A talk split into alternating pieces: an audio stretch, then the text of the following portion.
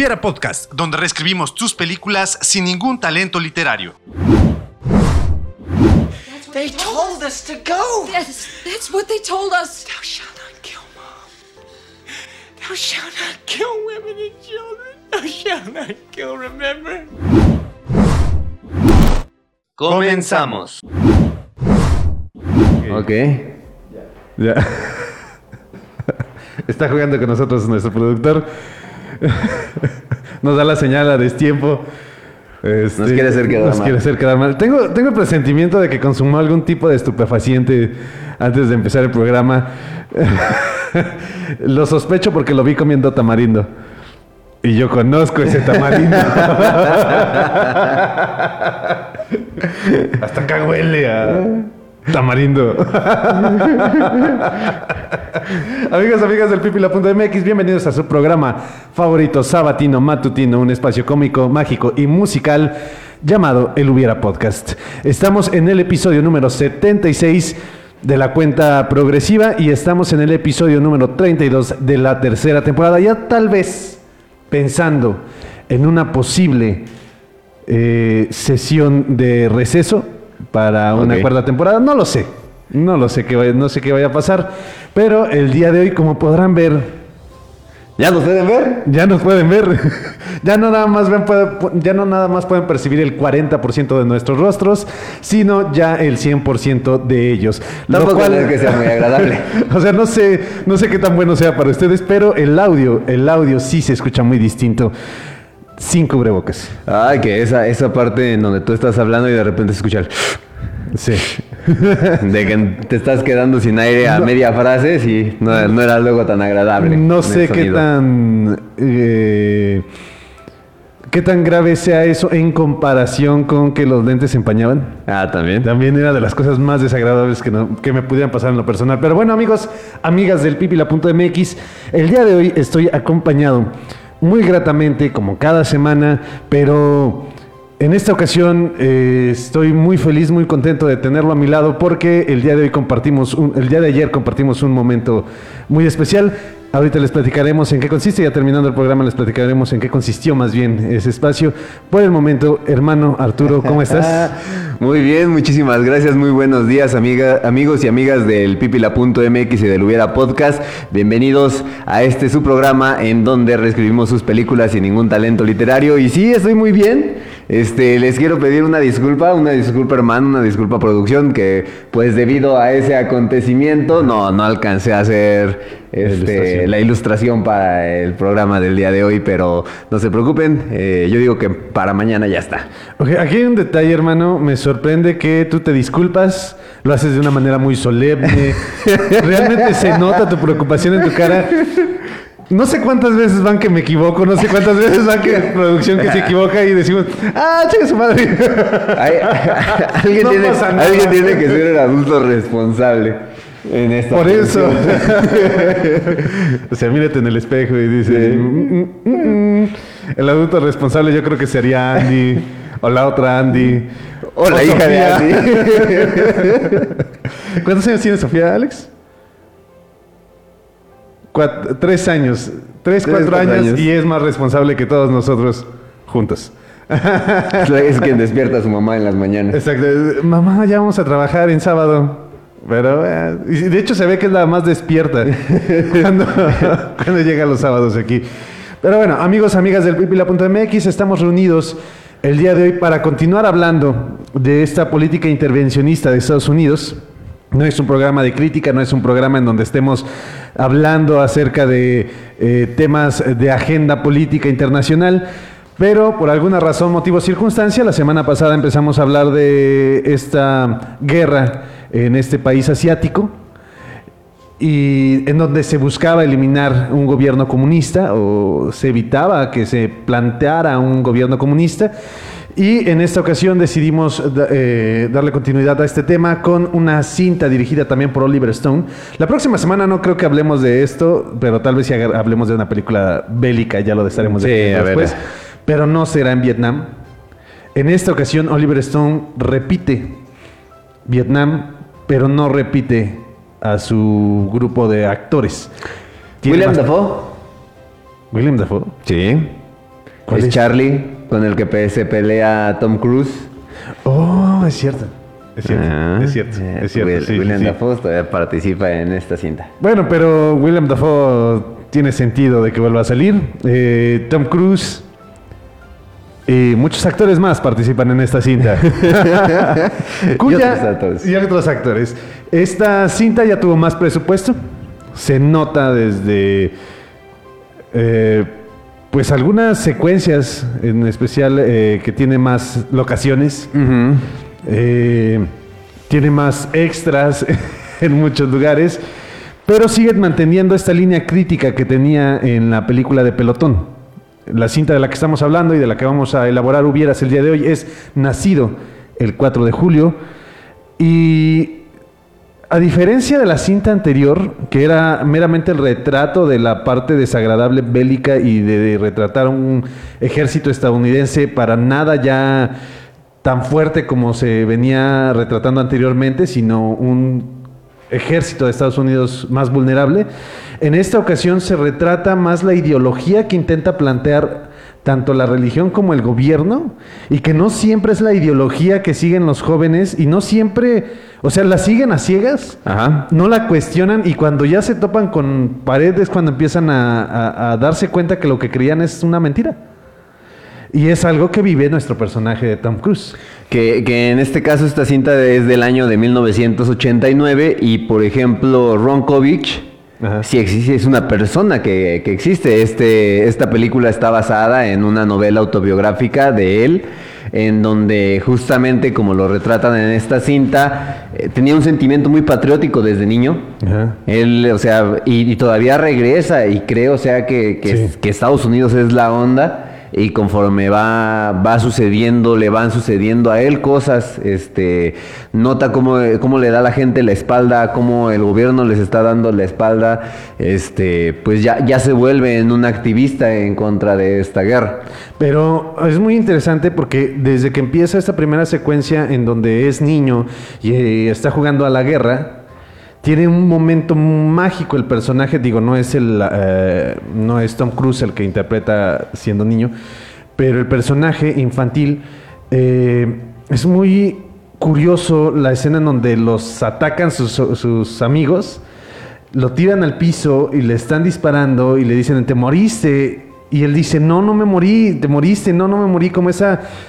eh, se me hace muy simbólica esa escena, como esa negación a, a- a- a decir, no, es que yo soy, yo soy Estados Unidos y yo no puedo perder. Y la negación a, la derrota. Y ya después, conforme va eh, comprando la idea de que Estados Unidos es la mayor potencia en el mundo, pero al mismo tiempo Oliver Stone se encarga de que tú veas que esto no es verdad, porque llegan los veteranos de las otras guerras en este desfile que es como muy importante para el personaje. Porque, porque dice, papá, mamá, los, los veteranos, veteranos. de guerra son los veteranos.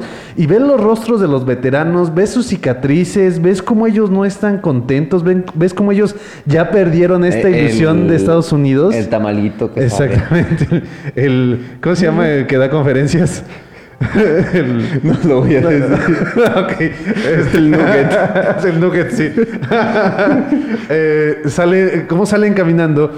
Pero en su rostro se nota que ellos están decepcionados del gobierno de Estados Unidos. Se nota que ellos ya no creen en esta, eh, en esta nación poderosa que, eh, que ha ganado tantas guerras porque pues ellos ya entendieron que la guerra está mal, que todo lo que vivieron está mal y cómo el gobierno los va dejando de lado.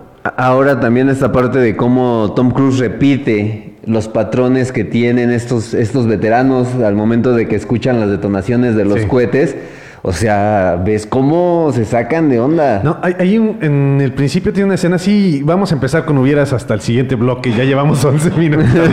Pero hay una escena brutal que es buenísima cuando se nota que él está siguiendo una ideología sin entenderla. Él está siguiendo una ideología sin realmente, o sea, él se está poniendo el saco, pero no sabe qué contiene este saco. Lo hace manifiesto cuando llegan a esta aldea en Vietnam. Y su general le está diciendo, ¿sí ves los rifles? ¿Sí ves? ¿Sí los ves? Y él no ve nada, pero dice Ajá. que sí. Sí. Es, es como esa, ese seguimiento ciego a una ideología que no comprendes y que nunca la has cuestionado, pero estás ahí. Y entonces empiezan a atacar. Y terminan matando a puros inocentes. Y entonces el llanto, de- me encanta esa edición del sonido, porque él ya no está en la casa donde está, donde está el bebé, y entonces ellos se van corriendo, pero él sigue escuchando al bebé en, eh, como si estuviera cerca. Y cuando tiene el primer discurso, cuando lo reciben en su ciudad natal, que empieza a llorar el bebé, es donde él se rompe, en donde Ajá. él se empieza, empieza a tener estos recuerdos y donde él ya empieza, bueno, no es el primer momento en donde él empieza a dudar de, de la ideología, en donde da el discurso, pero es el primer recuerdo que realmente lo fractura. El primer recuerdo que ya, ya empieza a, a él a- a ser consciente de lo que está pasando. Porque los primeros no es cuando recibe el balazo y no es cuando está en la... En la ¿En el hospital? no, eh, en la aldea. Ah. Tampoco es el primer, el primer momento en donde cuestiona. Ahí se siente culpable. Sí. Y porque mata Y porque mata a su compañero. compañero, pero sigue sin eh, aceptarlo, eh, sin cuestionarse, sin llegar a un estado de conciencia, porque sabe que, que, bueno, los errores existen. Pero ya cuando, cuando lo hace de manera consciente es cuando ya se vio que empieza a tener estas desilusiones por parte del gobierno de Estados Unidos y se le vuelve a hacer manifiesto el recuerdo del bebé que fue el único sobreviviente de esta aldea. Y tiene otro detalle maravilloso esta película, en donde demuestra que los soldados, los marines, los que estaban en la guerra de Vietnam, no sabían qué estaba pasando y no sabían en, qué, en quién confiar. Está bien, si llegamos a aldeas a matar, dicen los, los estadounidenses, obviamente, yo no llegué. Si llegaron los estadounidenses, los del ejército, a las aldeas a matar por accidente a ciudadanos inocentes.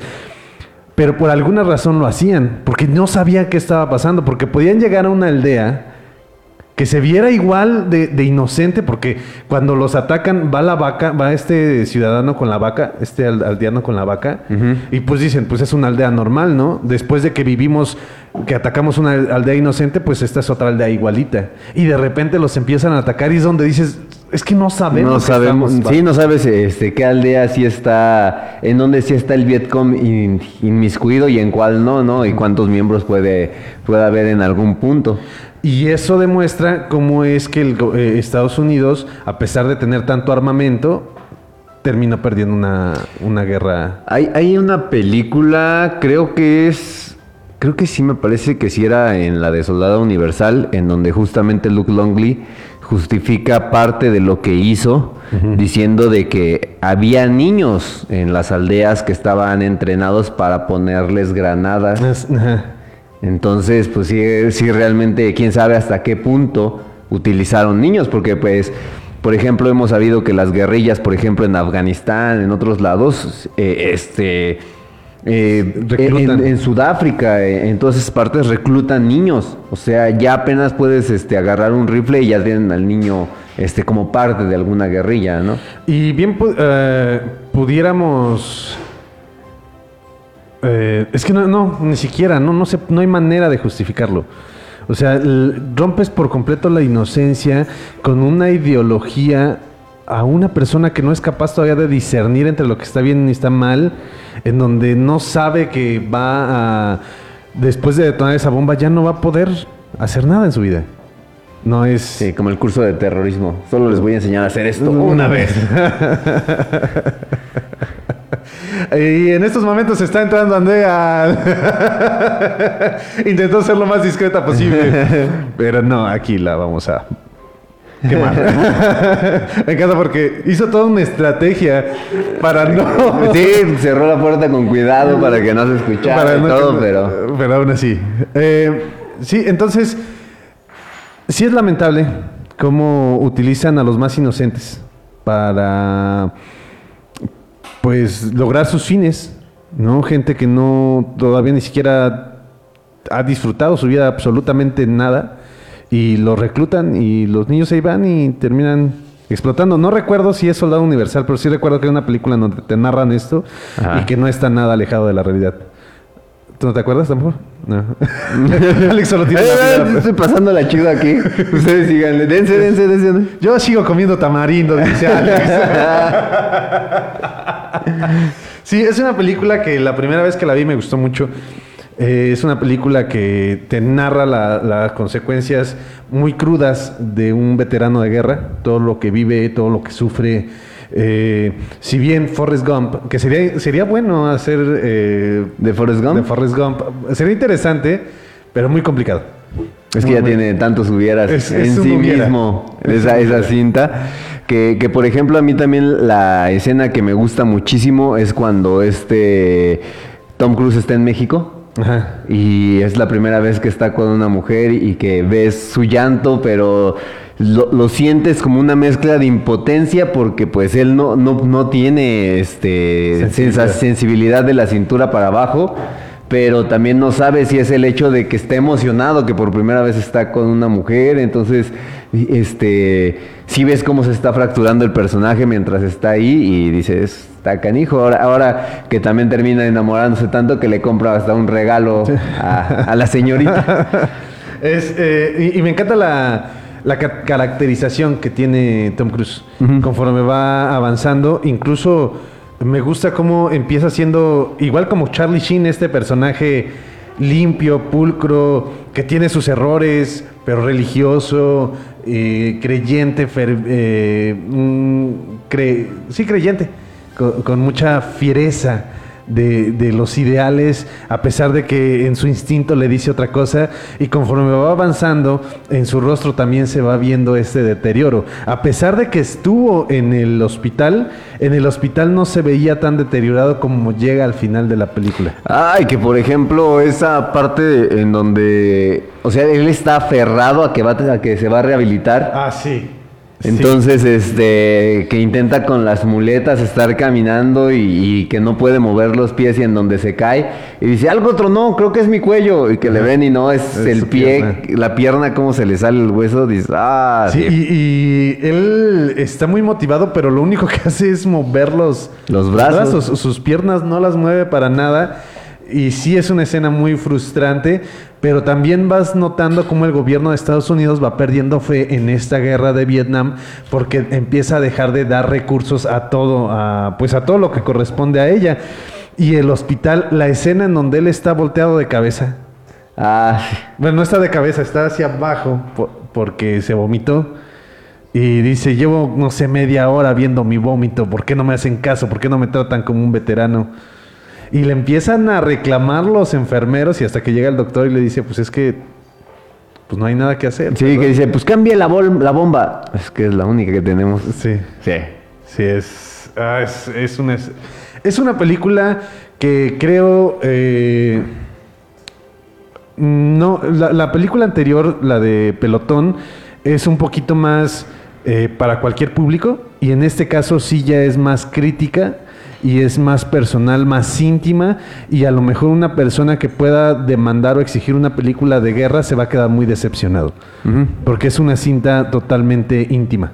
Sí. Y ves la evolución del pero Aquí lo importante es la evolución realmente del personaje, ya una vez fuera de- del ambiente bélico. Pero es muy buena, a mí me, me gustó mucho. Es, eh, de hecho, ya nada más para cerrar esta parte de este bloque, porque ya estamos en los Sí. últimos minu- minutos, hay eh, una cinta, la de JFK, John F. Kennedy, que curiosamente está... eh, Dentro de ese universo. Dentro de, este universo, porque... Oliver Stoneverse. Exactamente. Pero Kevin, eh, Kevin Spacey, este. Ah, Kevin Costner, es un abogado que busca.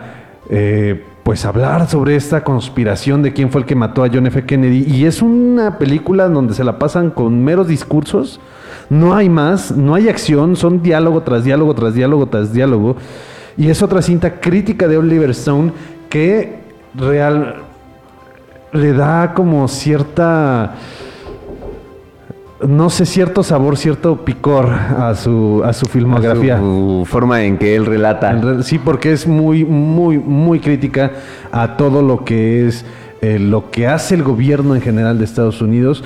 Y en estas dos cintas en particular, eh, de Pelotón y Nacido el 4 de julio, con su política intervencionista, eh, con las consecuencias y el cómo se deja de lado a los... Pues es, es que a final de cuentas, pues Oliver Stone participó, se enroló en el ejército para participar en esta, en esta guerra y pues obviamente me supongo que él vio situaciones cuando regresó de la guerra y empezó a compartir ideologías con otras personas, entonces es en donde le, le nace este sentido crítico para retratarlo en su filmografía. Así es. Entonces, eh, antes de irnos, si quieren ver una película que no tenga que ver tanto con la parte crítica de Oliver Stone, Nacidos por... Asesinos por Naturaleza es una joya Sí. y pueden verla. Amigos, amigas del pipila.mx y del Hubiera Podcast, es momento de irnos al primer espacio de descanso. Ya nos desahogamos con respecto a la película y enseguida vamos a empezar a hacer lo- los planteamientos de los hubieras. Y pues a menos que producción tenga alguna otra indicación, es momento de irnos A un corte. Enseguida regresamos. Enseguida regresamos.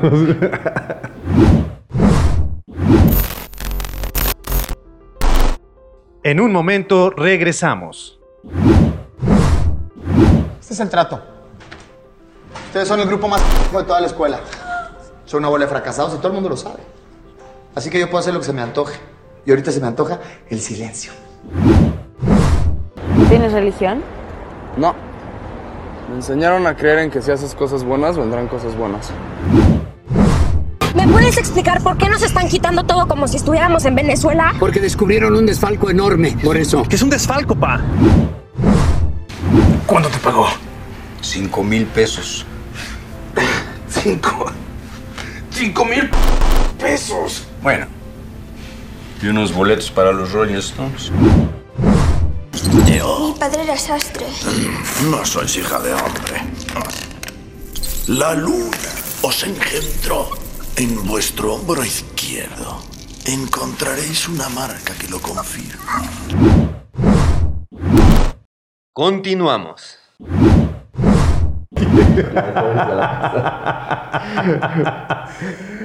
El. eh, no sé qué está pasando, sí. Perdón, perdón. Estamos de regreso. Cosas que pasan al estar en vivo, ¿verdad? Que tu hermano no le importa el programa y que esté mandando un audio cuando le toca hacer el regreso al programa. Pero lo más interesante es que no es la persona más distraída en la producción del día de hoy, porque nos acabamos de dar cuenta que Angie y Alejandro, ambos doble A, am- ambos empiezan, su nombre empieza con A, por lo, menos, por lo tanto podemos decir que son doble A. Andan chidos, carnal. no es cierto, porque al rato, al rato Fer va a estar viendo esto y, y va a decir, ah, sí, ah, sí. Y a lo mejor va a querer que lo invitemos, no sé. Brownies para todos. Brownies para todos.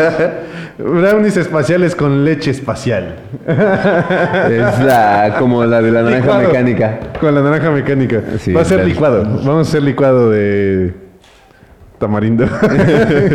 Nuestra palabra clave ahora va a ser tamarindo. Tamarindo, es la de Code Word. Sí, es como el sándwich. Eh. ¿Cómo que como dices, un emparedado. Un emparedado, exacto.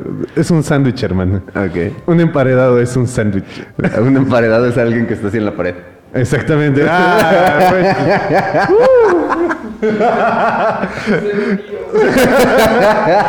Bienvenidos al espacio de los tíos en el Hubiera Podcast.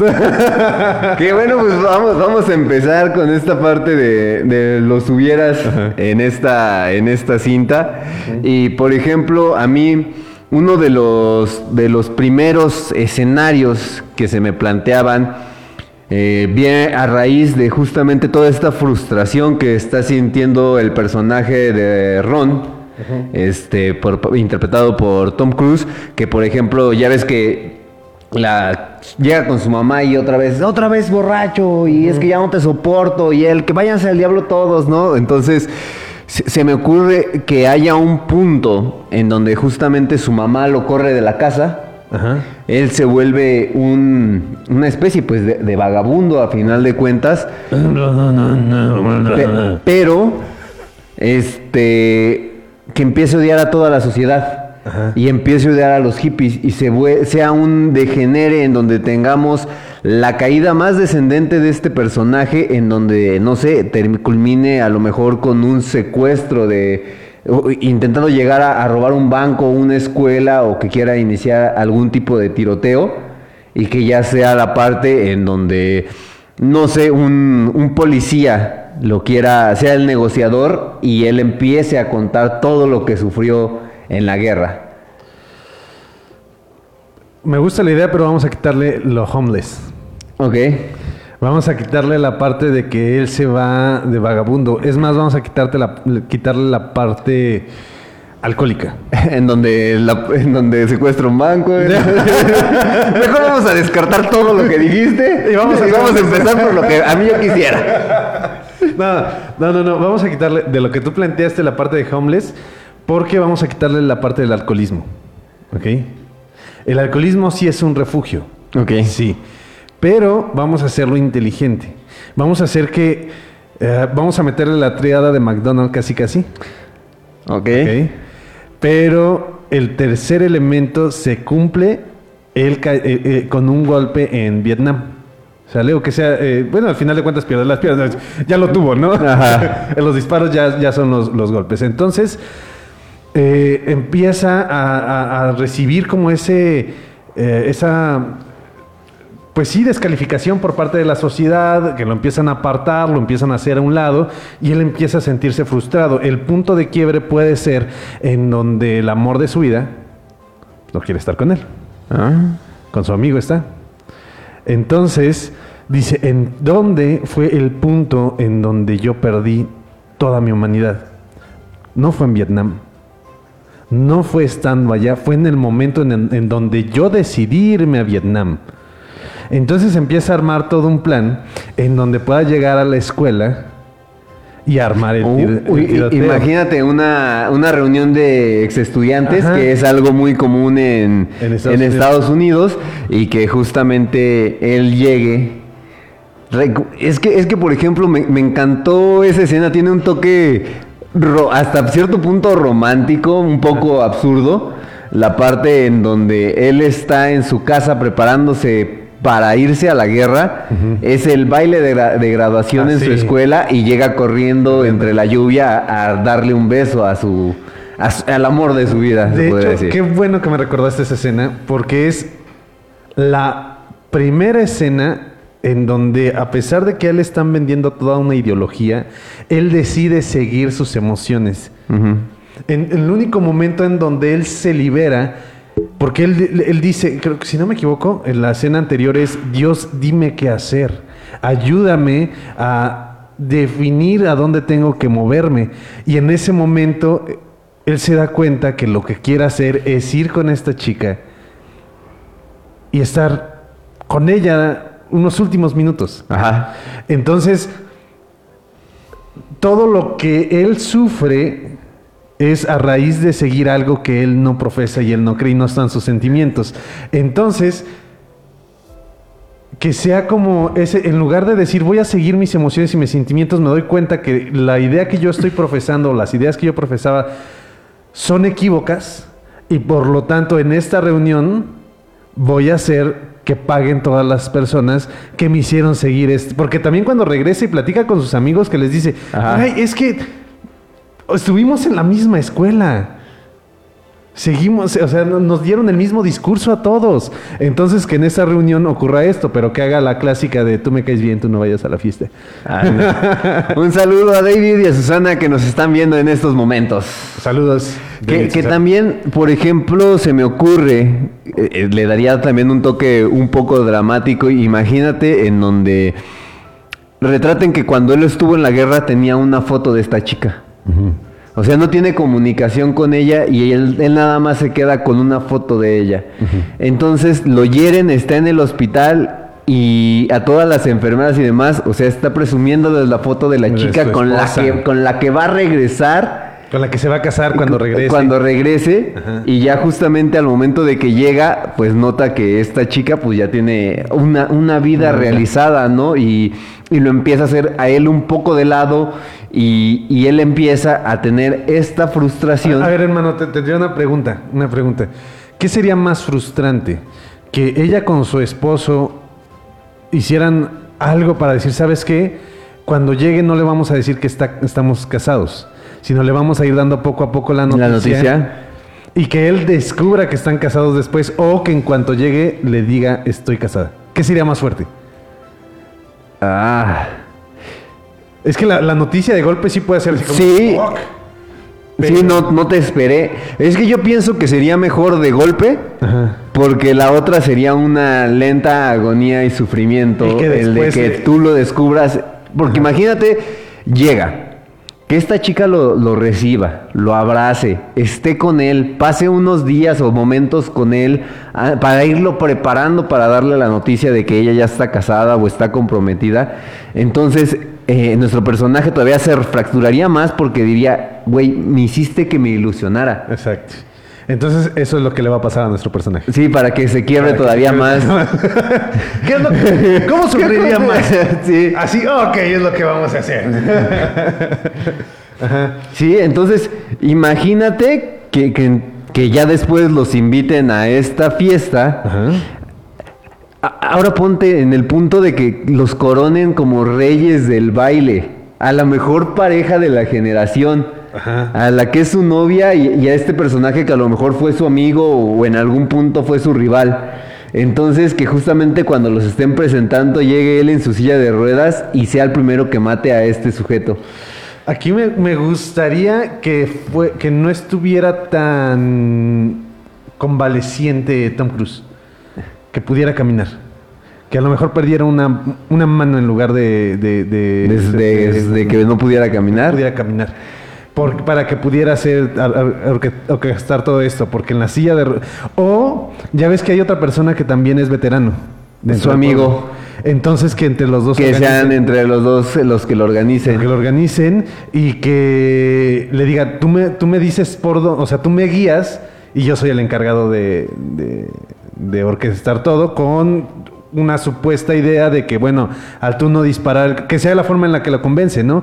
Tú no vas a disparar ningún gatillo, tú solamente me vas a guiar y vas a decir que te tenía amenazado de muerte y con eso tú te puedes salvar. No, pero déjame a mí llevar mi venganza. Y entonces Ajá. sí, que sí sea como que empieza a matar. Y que él no esté, que, que ninguno de los dos estén invitados a esta reunión. Realmente no saben que se va a llevar a cabo la reunión porque pues no quieren, no sé, como por protección o algo por el estilo, o, o- o los desinvitan porque han demostrado cierta agresividad y demás, y es cuando ellos empiezan a orquestar esta situación de decir, ok, no me invitas, o no querías invitarme desde un principio, pues vamos a hacer algo. A hacer algo, a que se ponga esto medio heavy. Sí, y entonces por eso el esposo y su y su el amor de su vida, por eso estaban como tan libres en esta fiesta y es donde dice, "Ah, ajaja." Y pum, matan a todos. Sí. Estaría estaría fuerte y no no mata a la persona que se casa con su con, con el amor de su vida. Le da Mata un disparo. Renata. No, no. No, le da un disparo de cierta manera en donde diga, vas a vivir lo que yo estoy viviendo. Ah, que le parta la, la espalda. Exacto. También. Vas a sufrir lo que yo sufro. Ahora que, que, por ejemplo, bueno, ya este terminando de Ya, plantear- ya estableciste que tienes problemas psicológicos y que quieres vengarte. Sí, ya, ya me dio un poco de miedo esta situación. No, ya ca- cambiando un poco y partiendo justamente a esta parte de que sufrir lo que yo sufrí. Imagínate el de qué hubiera pasado si el esposo o la pareja de la que es el amor de su vida sea un médico y le diga, es que si hubieras caminado, pero todo fue negligencia. A ver, a ver, a ver, no, no, no, a ver, no, no, no, no, no. Eh, Eso, eso le daría un toque en donde estaría más enojado a lo mejor con el gobierno y, y nos vamos, ya no sería el de establecer su venganza con la escuela, sino el de buscar vengarse justamente del gobierno. gobierno. Y se me ocurre, no sé, una, una escena final en donde se vuelva un tipo terrorista Ajá. y en su último atentado, este, que esté con la policía y lo quieran parar de la silla de ruedas y se escuche el... ¿A quién ha atentado? Ah, Seguimos con el chiste de No, im- imagínate esta parte donde, donde su forma ya de salir de todo es este, pues haciéndose explotar a final de cuentas para cobrar venganza de lo que le hicieron.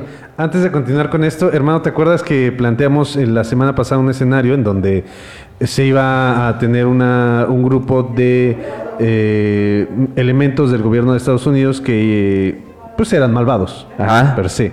Imagínate que este Tom Cruise, a raíz de que mata a su compañero, empieza a querer hacer justicia por cuenta propia de a quienes... Perdón. Todo el capítulo, las personas que entran al estudio se han preocupado por no hacer nada de ruido. y nuestra productora acaba de tirar las sillas que están aquí. Entonces, eh, estaba. Eh, teníamos a este personaje que era malvado. Y entonces Tom Cruise, después de haber matado a un Compañero. compañero, empieza a, ma- a hacer- a- a matar a todas las personas que ve que son malas dentro del ejército. Ese nada se me había ocurrido ahorita, pero es muy similar a un escenario de la semana pasada. Ahorita lo que planteas tú. Mi pregunta es, ¿por qué el esposo del amor de su vida es el que le dice eso? Es que digamos que llega de o sea, ya llega a su pueblo natal. Ajá. Este, justamente la chava preocupada por, por Tom Cruise le, le dice, oye, es que ¿por qué no vas? Él es un ortopedista o, o él, no sé, es un cirujano. Ajá. Este, te puede ayudar.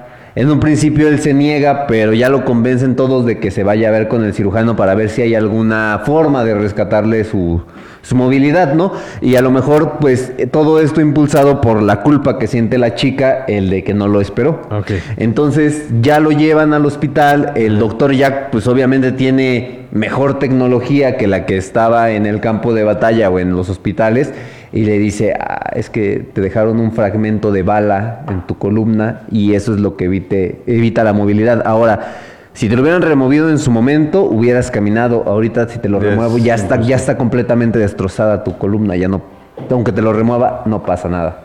No cambiaría en nada. Muy bien. ¿Qué te parece si mm, seguimos manejando la evolución del personaje de Tom Cruise que se mantiene desde, el, desde esta cinta original? En donde él regresa y sigue creyendo en el gobierno de Estados Unidos. Y al creer en el gobierno de Estados Unidos, en un principio seguía creyendo en su religión. Entonces al creer en su religión, él cree en el perdón. Entonces él está con, eh, ok, no me esperaste, te entiendo, no pasa nada, de- incluso ya me la habías dado por perdido y lo que quiero y busco es tu felicidad. Está bien, y entonces son amigos. Y entonces, eh, al final de cuentas, la chica no sabe, o sea, qué está pasando, ni cómo interpretarlo, entonces opta por, por ayudarlo de una sobre, de sobremanera, Ajá. sí lo manda con su esposo y su esposo es el que le da esta, esta noticia, lo que nos da como un desenlace o un desarrollo más bien en donde nuestro personaje de Tom Cruise, al ser veterano, va a aprovechar cualquier oportunidad como veterano para vengarse del gobierno de Estados Unidos, efectivamente como una, como un eh, como una serie de atentados terroristas, pero que al mismo tiempo los va orquestando. Estamos de acuerdo con que no es el único veterano que está decepcionado de Ajá. Vietnam. Entonces lo va orquestando con veteranos con los que haya podido haber coincidido y que estoy completamente seguro que si bien nosotros estamos planteando este escenario de manera eh, hipotética, Estoy seguro que hay veteranos de guerra que sufrieron alguna situación similar que a raíz de que no había recursos o de que no tenían las herramientas necesarias, no se pudieron salvar de alguna situación que pudieron haberlo hecho si hubieran tenido la tecnología y las herramientas. Ahí, por ejemplo, también estás em- empezando con un escenario que a mí se me había ocurrido en algún punto. Es de que justamente ya en la parte en donde tenemos a Tom Cruise que se vuelve un activista este, por, en contra de la guerra y a favor de los derechos de los veteranos, que se hubiera hecho un grupo más radical. En donde él hubiera reunido a otros veteranos y dijeran, ah, ¿quieren ver lo que ustedes nos hicieron sufrir en esa guerra? Pues ahora los vamos a hacer sufrir y estuvieran atacando justamente industrias o sectores del gobierno para justamente en forma de protestar en contra de todo lo que Estados Unidos dejó de hacer por ellos. Exactamente. Amigos, amigas del pipila.mx, el escenario está muy interesante, me gusta mucho. Solamente le quitaría. Ah, sí. le quitaría lo radical, le quitaría lo de. No, no es cierto. No. Lo de los veteranos. De los veteranos. no, eh, el, el escenario me resulta muy interesante. al final de cuentas eh, dejaríamos de lado toda la parte eh, biográfica que tiene la cinta, pero eh, creo que sería una forma de desahogo que le valdría muchísimo la pena a todas las personas que sufrieron eh, esta intervención estadounidense a- en la guerra de Vietnam, que fue una intervención que duró 20 años. Es increíble el tiempo porque, o sea, Tom Cruise pudo ir a la, bueno, no Tom Cruise, sino el personaje que interpreta pudo ir a la guerra, regresó, sintió toda la descalificación que le dio el gobierno y al mismo tiempo todavía pudo protestar en contra de la guerra. O sea, duró tanto tiempo esta intervención de Estados Unidos que este, estar tan aferrados a un punto en donde ellos ya sabían que no iba a haber forma de ganar y seguían ahí aferrados a la guerra, pero bueno. Eh, ahorita regresamos para seguir con este planteamiento de este grupo radical que tiene actos terroristas. Y pues vamos a este bloque para descansar un ratito, hermano. Ahorita, en un momento regresamos. En un momento regresamos. No mandes audios cuando regresemos, porfa.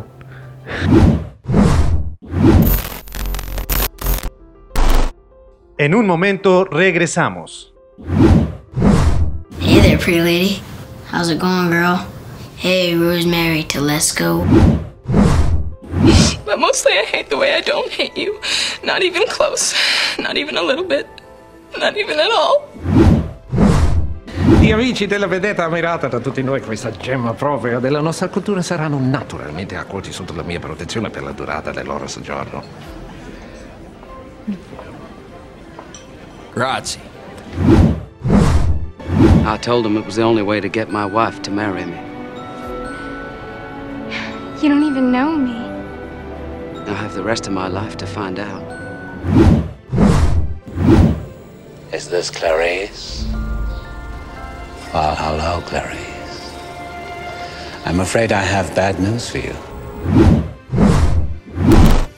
Continuamos. Y amigas. Ah, todavía no. Amigos y amigas del Hubiera Podcast y del Vivela.mx. Me adelanté. Ahora no andamos. El, el tamarindo está haciendo efecto en todos. Motherfucker.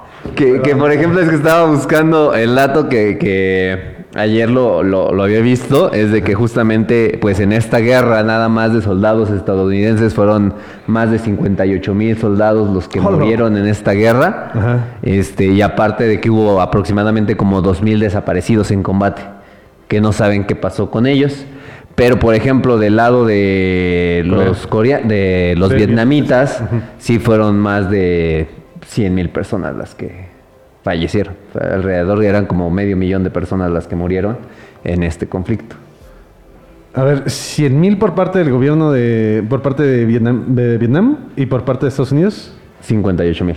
No, o sea, fueron como fueron más de 58 mil las muertes por Estados Unidos y en este Vietnam se contabilizan entre 500 mil y 100 mil este, personas muertas. O sea. Bueno, y es que hay que tomar en cuenta, los- la parte americana estamos hablando de soldados americanos.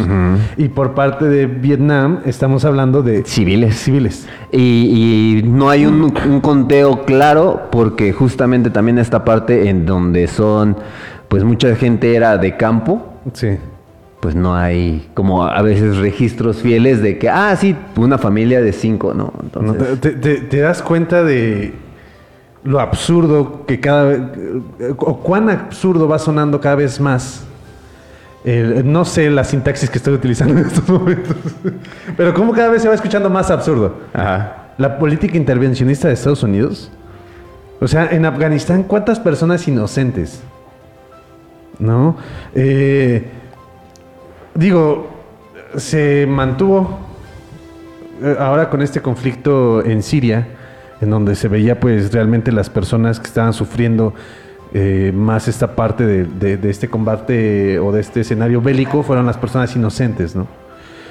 Y las que terminan pagando son las personas inocentes del lugar en donde se está llevando la, la guerra. Entonces, la política intervencionista de Estados Unidos es eso. Yo intervengo en tus conflictos, llego a las ciudades en donde tú te estás peleando y yo no sé qué está pasando. Yo no sé realmente cómo están organizados ustedes. Entonces voy a atacar y pues voy a atacar a todos los que no sean de mi lado. De- afines a mí. Exacto.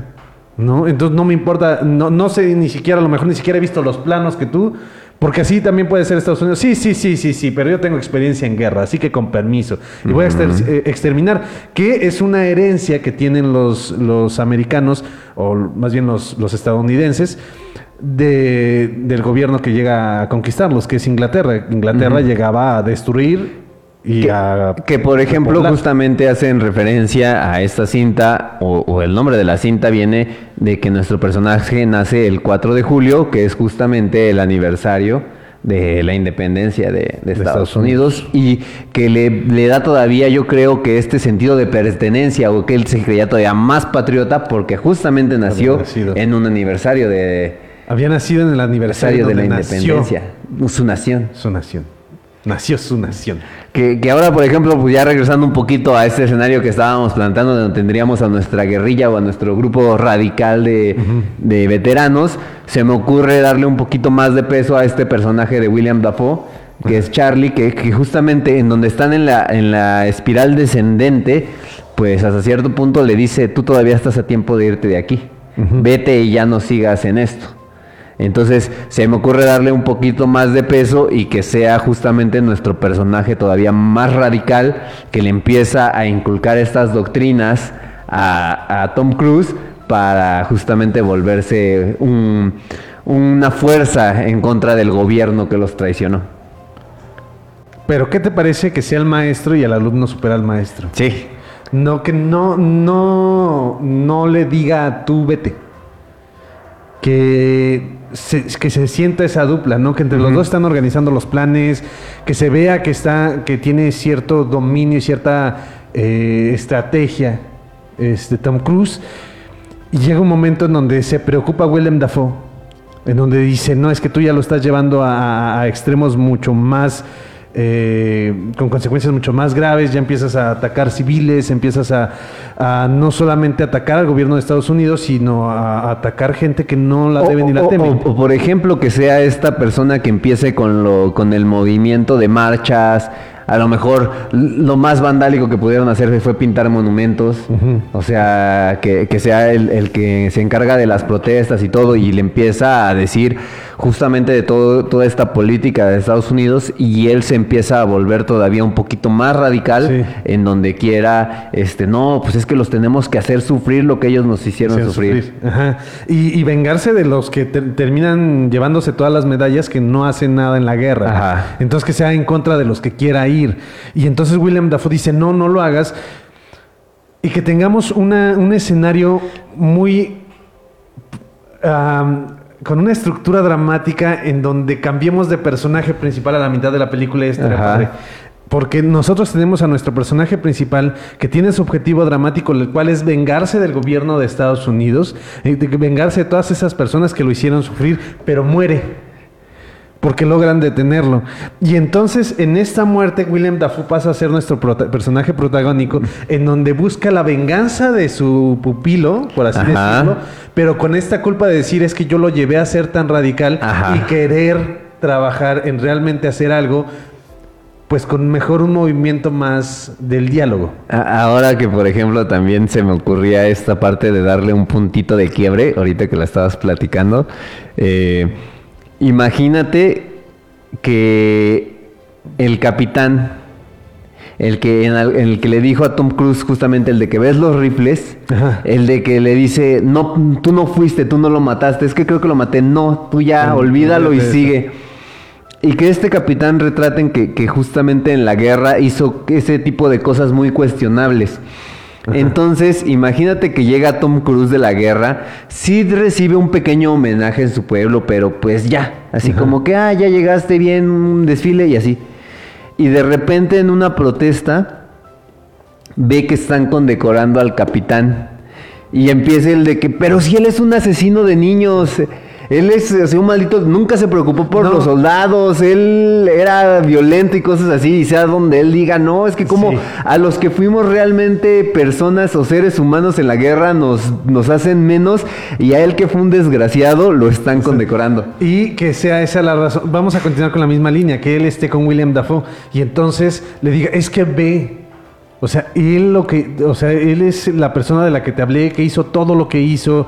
Él, nosotros llegábamos a las aldeas y no queríamos matar a los civiles o a las personas inocentes y aquel soldado a quien no le hiciera caso lo mataba. Ajá. Sabíamos que lo mataba, pero no teníamos pruebas. o lo, o lo hacía como sus cortes marciales o una cosa así, o los azotaba o Exacto. cosas así por desacato y, y sí, Sí, porque al final, pues sí es desacato y no estaban siguiendo sus órdenes. Entonces sí tenía forma de justificar por qué los castigaba. Bu- buscaba su- sus re- este ay sí, se me fue la palabra pero eh, sí, los huecos en la En- en la- en las leyes para justamente el aprovecharse de las situaciones Y ah, asesino, eh, estrategias malísimas, eh, de- cobarde, porque al final los mandaba y él no se sumaba al... Ahora no sé si tú, tú has visto la serie de Cobra Kai No, no la he visto. ¿No, no la has visto? Ok, queridos amigos del Hubiera Podcast, este, no sé si ustedes recuerdan o han visto justamente en donde está este Chris, que es el, el que fue el, el, maestro, el maestro de William Zapka, que él está, eh, capturan a su pelotón en Vietnam y los vietnamitas ponen, este, les ponen un puente y abajo del, del puente está, o sea, el que se caiga se, se queda atorado, se hace brocheta, pues, o sea, hay picos, no me acuerdo si son ramas o qué, pero el chiste es de que eh, se divierten haciendo pelear a los soldados americanos encima de ese puente. Entonces, este, para todavía agregarles a la herida, pues este, eh, el, el maestro de Cobra Kai eh, admira muchísimo a su sargento, pero ya su sargento en una de esas tuvo que, en el combate tuvo que matar a un amigo suyo. Entonces en un- hay un momento en donde él- ellos dos tienen un enfrentamiento y pues entre el odio y el respeto, pues este... Está mu- muy buena es- esa parte y justamente es, es esto en donde, eh, pues primero, Chris está muy convencido de que es un patriota, un americano y todo lo hace por su país, pero se da cuenta que los altos mandos, pues a final de cuentas también nada más buscan sus intereses. Sí, y, en, esta, eh, en este eh, trabajo de autodescubrimiento, que pues, no, lo, no tiene una, un objetivo de elevarlo en un nivel de conciencia, solamente de abrirle los ojos y de tener el conocimiento, y que busque vengarse de este personaje. Estaría, y, y- y ya le das rostro, ¿no? Porque ir en contra del gobierno de Estados Unidos nos deja como el panorama muy abierto a hacia dónde me voy y es difícil ir en contra del gobierno de Estados Unidos. Sino más bien le das rostro al villano, le das rostro a la persona que eh, contra la que te tienes que ir y podemos seguir con la misma línea, ¿no? Terminan matando a- a- al personaje de Tom Cruise y el que sigue... eh, el objetivo dramático va a ser el personaje de William De Dafoe. Willem Dafoe.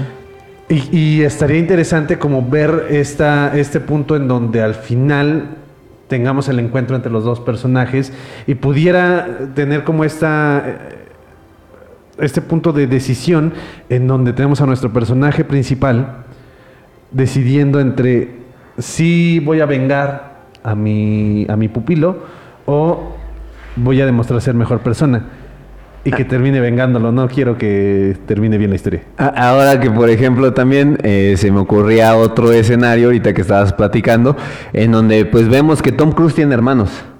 Entonces imagínate que su hermano, el, el que sigue de él, lo acompañe y tengamos una parte tipo como historia americana X, en donde primero el hermano está admirando todo lo que es Tom Cruise y que se fue a la guerra y que como regresó con como veterano y él quiera ir a Vietnam a matar a los malditos vietnamitas porque le hicieron eso a su hermano.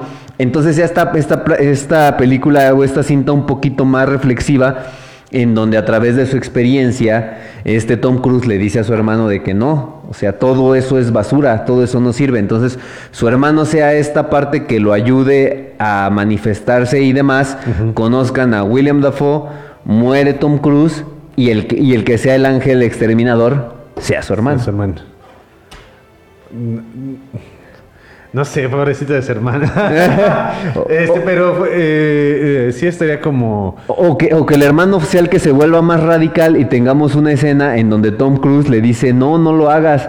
Está bien que, el estado, que Estados Unidos sea imperfecto, que nuestro país sea, sea imperfecto y todo, pero No, me quedo más con la primera parte. Sí. Más fatalista. Sí, no, no, no tanto de que más fatalista, sino no me gustaría tampoco que el personaje de Tom Cruise termine defendiendo. No, sería oh, oh, ahí te va, ahí te va, ahí te va. Una mejor. Ajá. Están en una manifestación. Ajá. Su hermano es el que se encarga de llevarlo en la silla de ruedas. O sea, pasa esta evolución en donde el hermano apoyaba ciegamente a Estados Unidos. Este Tom Cruise le platica la historia, el hermano le ayuda en- ya en sus manifestaciones, él también se vuelve un manifestante en contra del gobierno y justamente en una manifestación los granaderos matan al hermano. Ok. Matan al hermano de, de este de Tom, Tom Cruise, y Tom Cruise entonces ya agarra más odio y, y- y tenemos este final más fatalista. Me gustaría que lo mantengamos con la historia que habíamos planteado antes. Todo eso dentro de la misma historia que habíamos Ajá. planteado antes. Él siguiendo eh, como a William Dafoe en estas manifestaciones, eh, él buscando como esta, no redención, sino sí este movimiento revolucionario ideo- ideológico sin involucrar nada de violencia que al final de cuentas sería la forma en la que lo manejaba Willem Dafoe. Y la persona que lo acompañaba, como lo demuestra en la versión original de la película, pues el hermano es, eh, es hippie. es- Ajá. Entonces, no vamos a tener al, al hermano que busca venganza, sino es el hermano que, ok, eh, demostraste que tú también quieres estos, este, eh, pues, ser de este movimiento en contra de la guerra de Vietnam. Vamos juntos.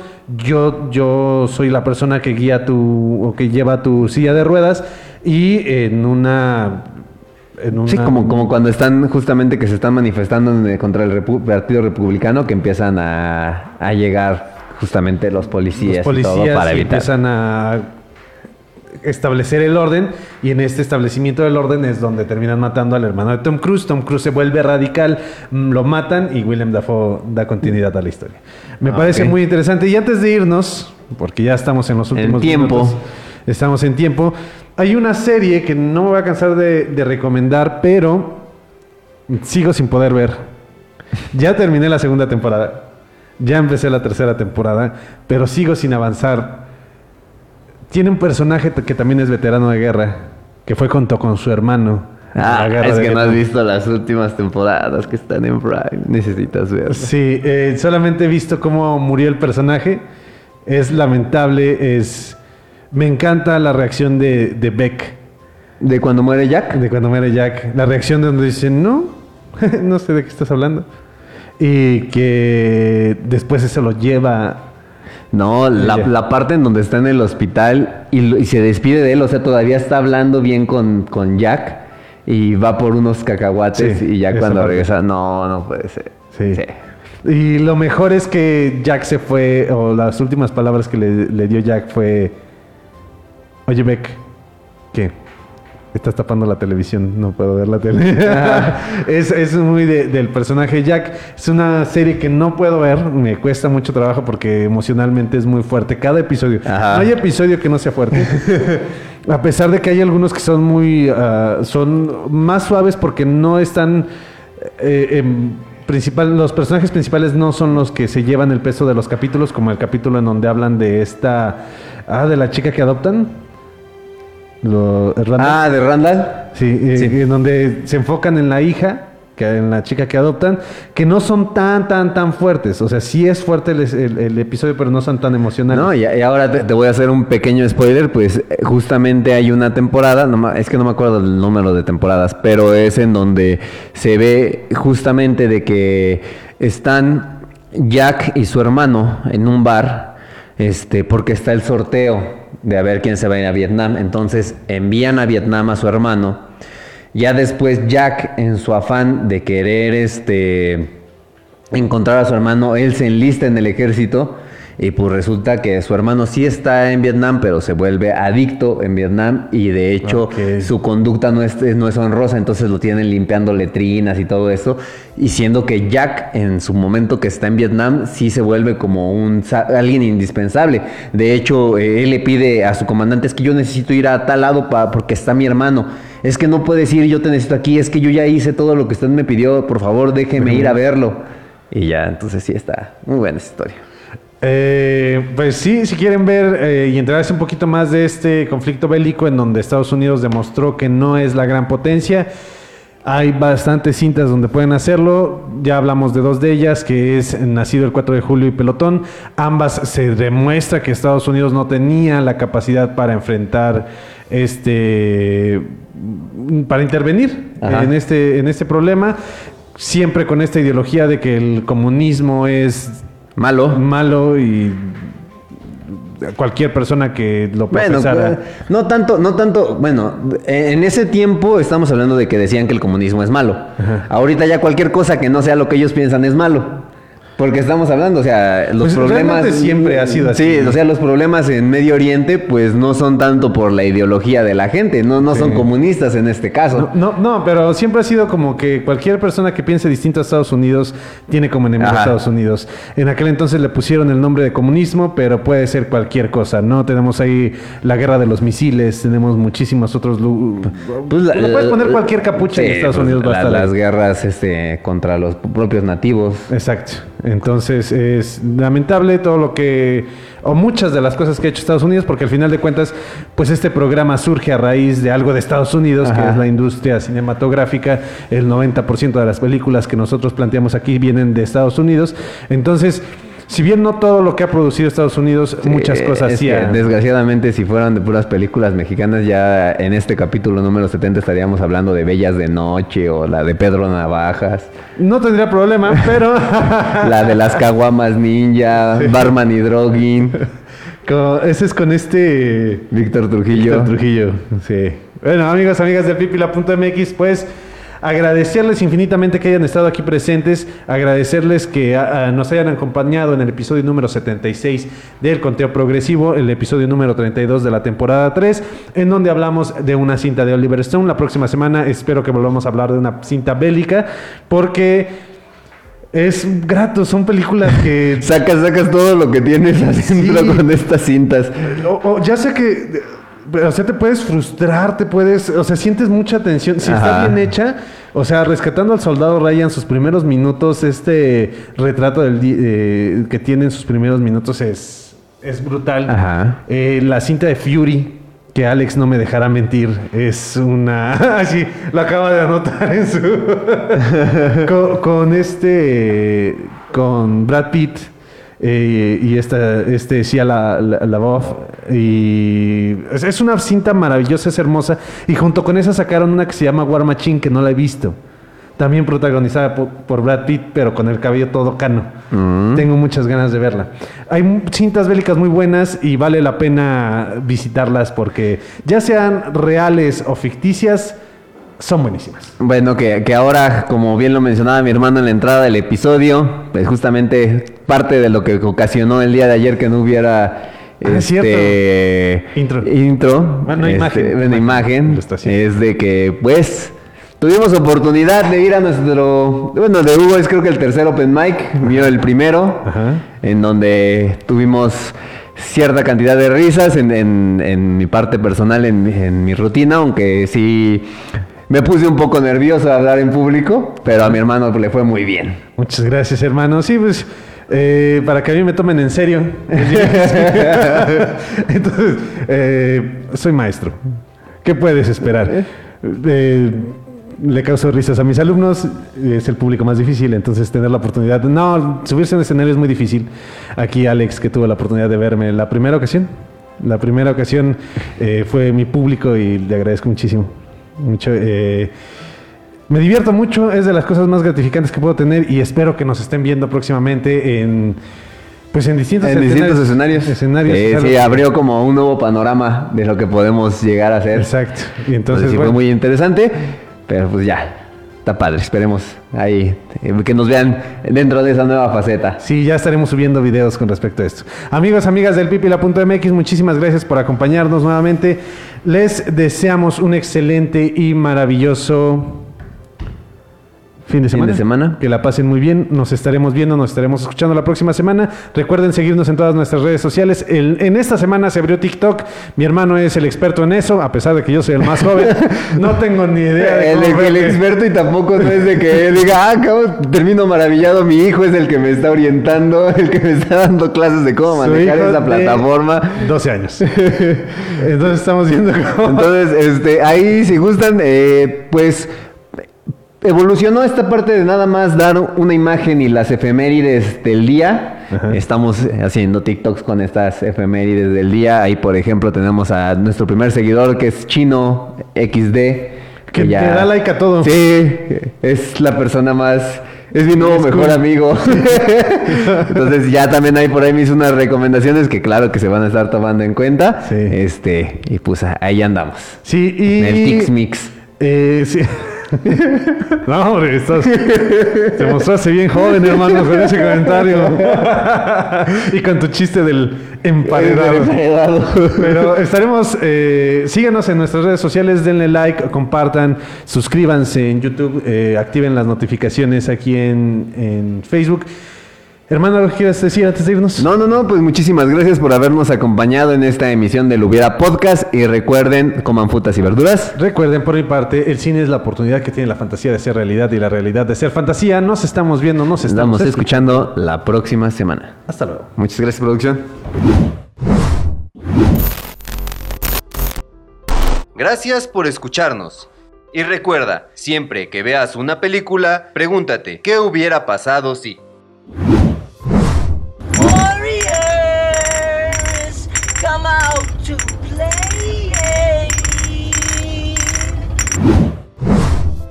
Yo! I did it! You did. You crazy son of a bitch, you did. You have no power here, Gandalf the Grey. I'll be Right here. Hasta la próxima. Esto es una producción del pipila.mx.